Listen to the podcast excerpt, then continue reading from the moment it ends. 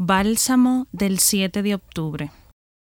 Hoy, a través del Evangelio de Lucas, capítulo 11, versículos del 15 al 26, escuchamos estas palabras dirigidas a Jesús luego de expulsar un demonio. Por arte del Bersebut, el príncipe de los demonios, echa los demonios.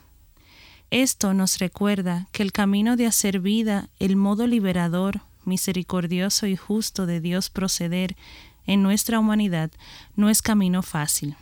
Jesús, Dios y hombre verdadero, experimentó en su propia piel las persecuciones por hacer del amor su única ley y mandato.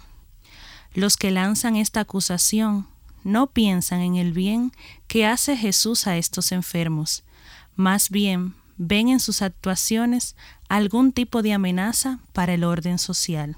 Los endemoniados a los que se acerca Jesús no son simplemente enfermos psíquicos, son gente desnutridas, víctimas de violencias, impotentes para defenderse de abusos insoportables.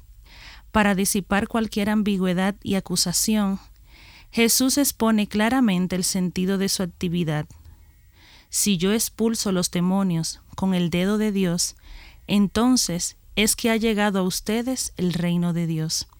Su esfuerzo por liberar a los endemoniados es una victoria sobre las dinámicas del mal y el mejor signo del reino de Dios, que quiere una vida más sana y liberada para sus hijos e hijas.